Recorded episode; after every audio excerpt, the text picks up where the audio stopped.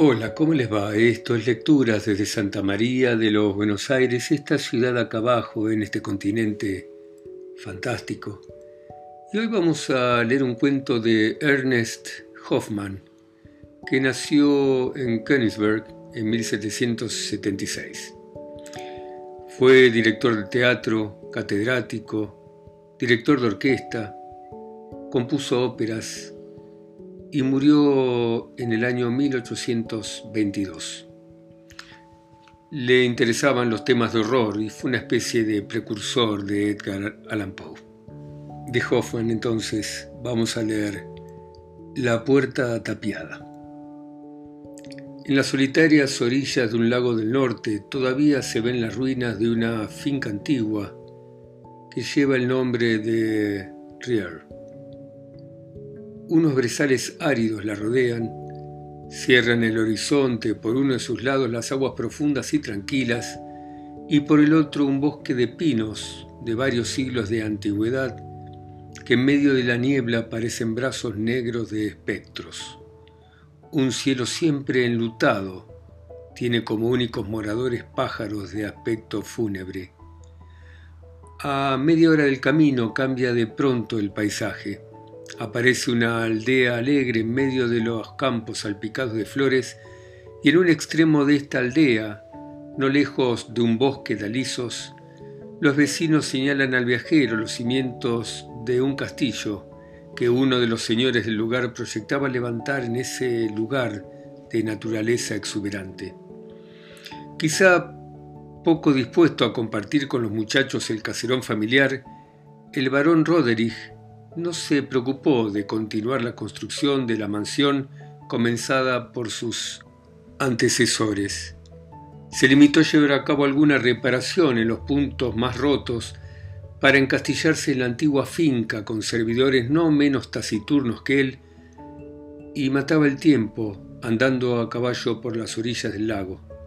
Raramente se lo veía en la aldea, de manera que su nombre había pasado a ser una especie de fantasma para asustar a los chicos. Había dispuesto por encima del atalaya una especie de azotea con todo el instrumental de astronomía conocido hasta ese momento y se pasaba días y noches en compañía de un intendente mirando las estrellas y con ese intendente compartía todas sus extravagancias. En la comarca le atribuían conocimientos en magia y algunos llegaban a decir que le habían expulsado de Curlandia por haberse permitido tener relaciones ilícitas con espíritus malignos. Roderick sentía por el caserón de los suyos un afecto un tanto supersticioso. Para restablecer su importancia feudal, decidió erigirlo en mayorazgo. Pero ni Huberto, su hijo, ni el actual poseedor de la primogenitura, que se llamaba Roderick como su abuelo, compartían las ideas de su pariente y habían arraigado en esos dominios de Curlandia, donde la vida era más llevadera y no tan sombría.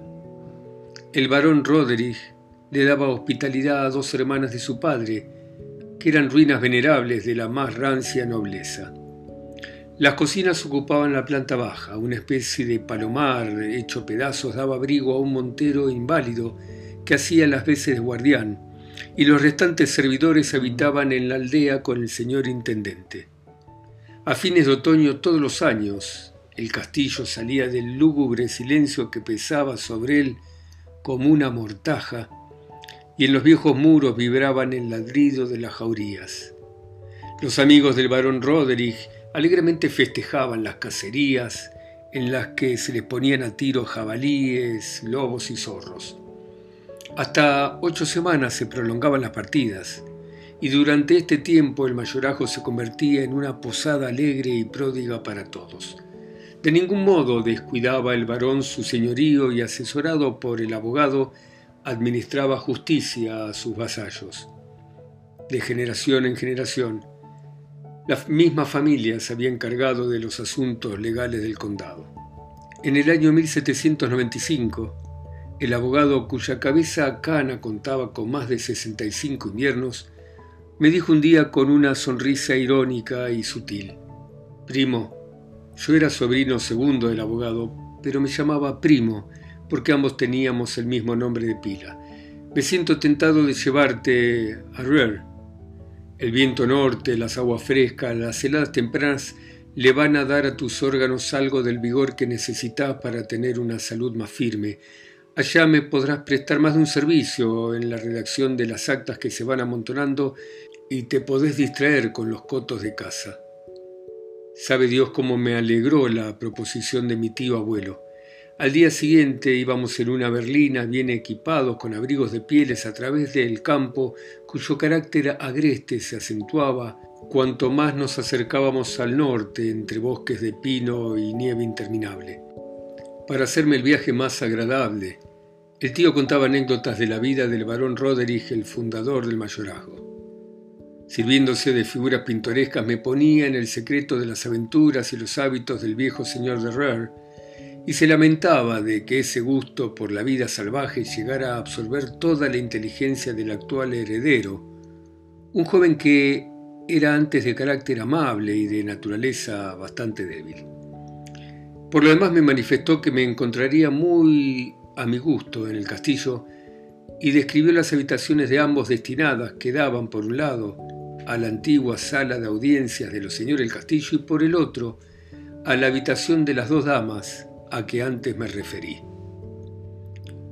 Era ya noche cerrada cuando llegamos al territorio de Rer.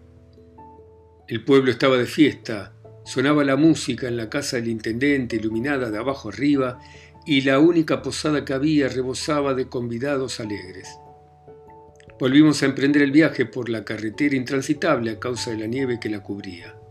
Un viento helado golpeaba las aguas del lago y hacía crujir las ramas de los pinos con ruidos siniestros, y la silueta del caserón, con los rastrillos echados, se recortaba en medio de una especie de mar de niebla. En el interior reinaba un silencio muerte y no había ni un rayo de luz en las ventanas, que más bien parecían troneras. ¡Eh, Franz! ¡Franz! gritaba mi tío abuelo. ¡Levántate! Nos cae encima la nieve y nos haría muy bien tener un lindo fuego. Un perro guardián fue el primero en responder a nuestra llamada y durante un rato no hubo ningún indicio de vida humana en el interior. Los reflejos de una antorcha agitaron de pronto las sombras Rechinaron las cerraduras con unas toscas llaves y el viejo Franz nos dijo Buenas noches, señor letrado, bienvenido, pero qué tiempo del demonio. Con una mala librea que bailaba sobre su cuerpo miserable y mal calzado, nos dio la bienvenida una figura muy cómica. Impresa en facciones arrugadas, se veía una embobada sumisión y un oficioso recibimiento que llegaba casi a hacernos olvidar lo feo que era. Nada tenemos a punto para recibir a usted, mi digno señor, dijo. En los cuartos hiela, no están puestas las camas y además el viento hace sonar sus esquilas de levante a poniente a través de los vidrios rotos. Ni una luz encendida lo puede soportar. ¿Y vos, viejo pícaro? dijo mi tío, sacudiendo la nieve del abrigo de piel ya que eres el guardián de esta casa, ¿no podrías velar por la reparación de lo que está roto? Decís tan desenvuelto que mi cuarto está inhabitable. Casi, casi, respondió Franz, haciendo una reverencia hasta el suelo en correspondencia a mi estornudo. El cuarto del señor abogado está sembrado de escombros. Hace cuatro días hundió el piso de la sala de audiencias a consecuencia de una terrible sacudida. Mi tío se disponía a exclamar de asombro, pero se detuvo y volviéndose a mí y calándose más hondo el casquete de piel de zorro, me dijo, veremos de arreglarnos como podamos, primo. En principio, evitemos las preguntas que se refieran a este castillo maldito, porque serían incapaces de innovarnos cosas mil veces más desesperadoras. Veamos, insistió dirigiéndose a Franz, ¿Nos podés habilitar algún cuarto? Nos hemos adelantado a lo que el Señor pide, replicó el viejo servidor vivamente, y abriendo la marcha nos llevó por una escalera caracola a una galería larga, iluminada por una antorcha que daba formas fantásticas a los objetos más comunes. Al llegar al cabo de la galería, que se ramificaba en varios ángulos, nos guió a través de muchas salas húmedas sin un mueble y abriendo una última puerta, nos introdujo en un salón en cuya chimenea ardía un hermoso fuego. La vista de las llamas me confortó y mi tío paseó alrededor una mirada en la que se agitó algo de inquietud. ¿Esta es la sala que en lo sucesivo va a servir para las recepciones? Franz adelantó unos pasos hacia uno de los ángulos del salón y a la luz de la antorcha distinguí sobre la pared un rastro alto, blanco, ancho, que parecía una puerta tapiada. Luego, Franz se apuró en preparar las cosas que necesitábamos. Puso la mesa diligentemente y después de una rica cena mi tío preparó un ponche caliente que bebimos hasta la última gota para proporcionarnos después un sueño reposado y largo.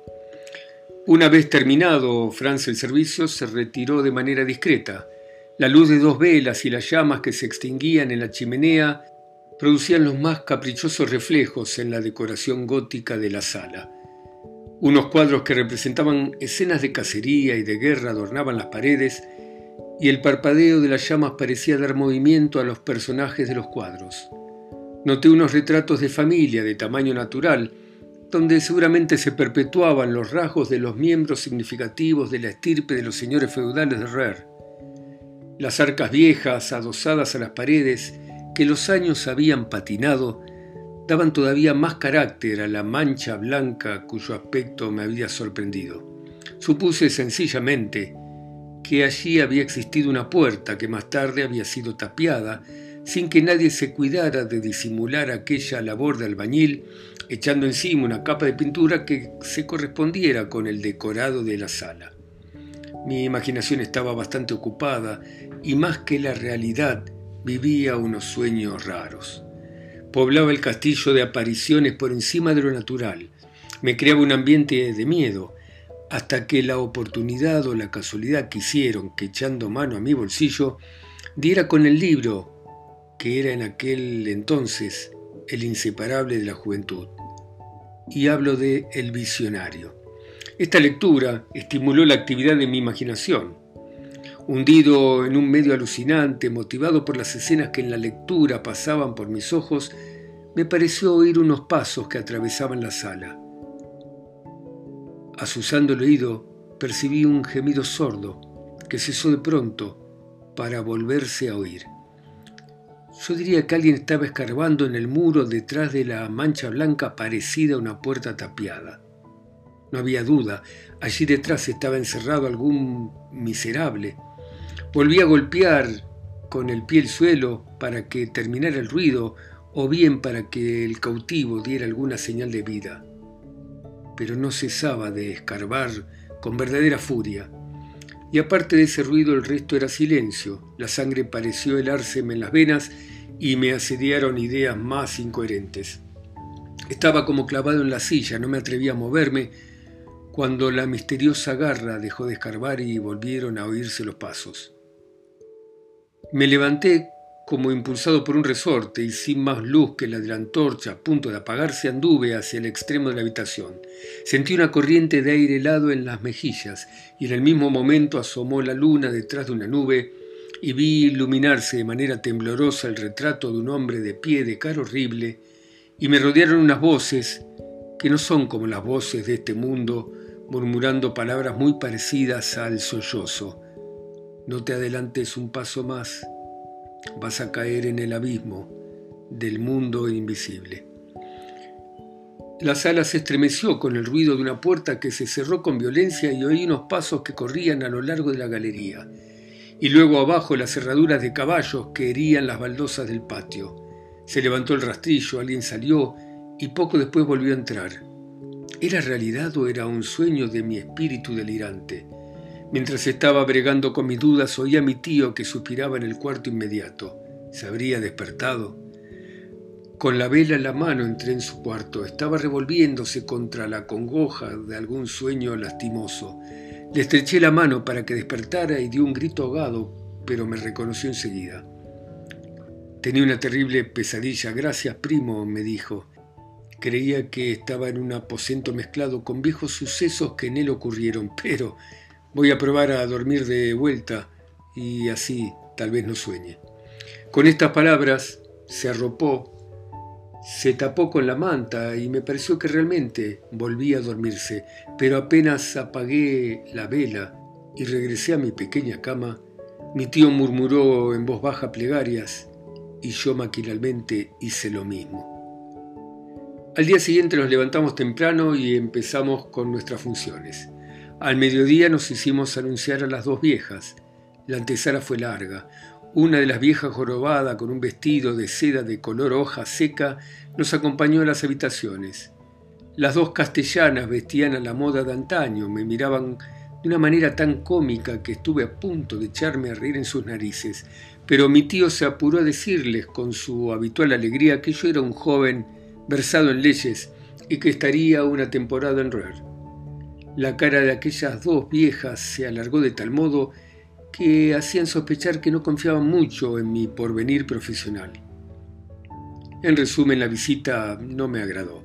Agitado por los incidentes que me habían ocurrido la noche anterior, creía recordar a una bruja disfrazada de oropeles como los que daban a las damas de horror un aspecto de gonfalones sus ojillos, sus figuras macilentas, su nariz puntiaguda y su acento gangoso únicamente podían pertenecer con lógica a seres escapados de otro mundo. Llegó el atardecer de este primer día, sentados ambos en el cuarto de mi pariente con las piernas cruzadas y calentándonos los pies frente al hogar, mi tío, el excelente abogado, me preguntó, ¿Qué diablo te tiene embrujado desde ayer? No querés comer ni querés beber y tenés cara de funebrero. Me creí en el deber de confesarle lo que me había molestado. A medida que le hablaba, la seriedad de su cara iba en aumento. Todo lo que me estás contando lo he visto yo en sueños la noche pasada. Qué raro, dijo. He visto un fantasma inquietante que entraba en tu cuarto que se arrastraba hasta la puerta tapiada y que rascaba en ella con tal fuerza que sus dedos quedaban desgarrados. Y luego bajó al patio, ensilló un caballo de la cuadra y lo volvió al establo al poco rato. Hasta que no desperté no logré vencer el íntimo horror que nace de los más insignificantes tratos con el mundo invisible. No me atreví a hacer ciertas preguntas al viejo y él me dijo, ¿Tendrás valor para esperar a mi lado con los ojos abiertos la próxima visita del fantasma? Sin duda acepté la idea. Bueno, esperemos la noche, concluyó. Tengo fe en la buena intención que me lleva a luchar contra el genio adverso de este lugar.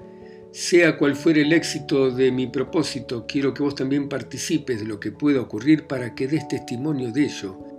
Y espero que con la ayuda de Dios podamos quebrar el hechizo que mantiene lejos de esta finca a los herederos de Ruer. Si sucumbiera en la empresa me quedará por lo menos la satisfacción de haber tenido una buena intención. Y en cuanto a vos, primo mío, ningún peligro te amenaza. El espíritu del mal no va a poder hacer nada contra vos. Franz nos atendió igual que el día anterior. Nos trajo una cena excelente y un buen jarro de ponche y luego se retiró.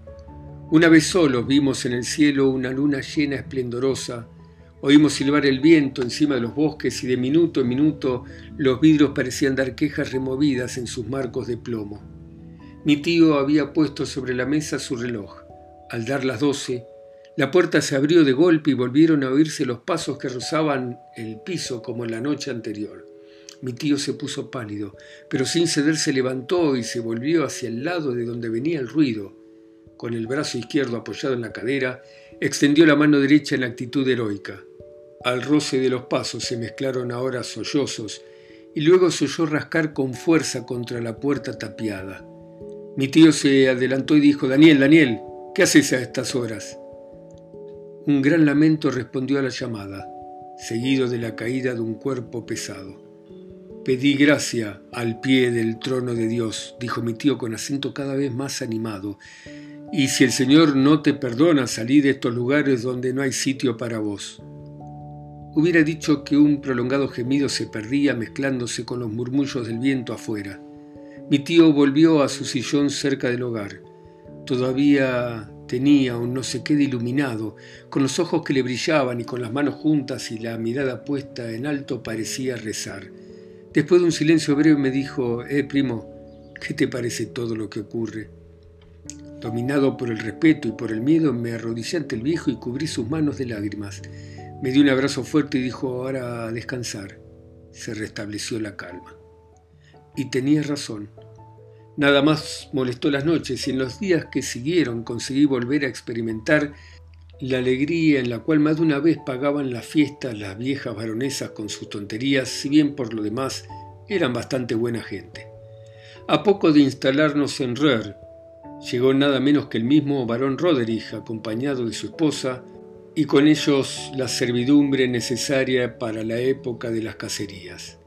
Llegaron gran número de invitados y el castillo parecía adquirir una fisonomía de fiesta diferente al aspecto del resto del año.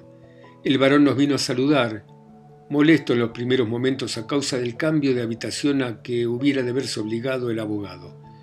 Al mirar la puerta tapiada, su semblante se puso sombrío y se pasó la mano por la frente como para ahuyentar un recuerdo penoso.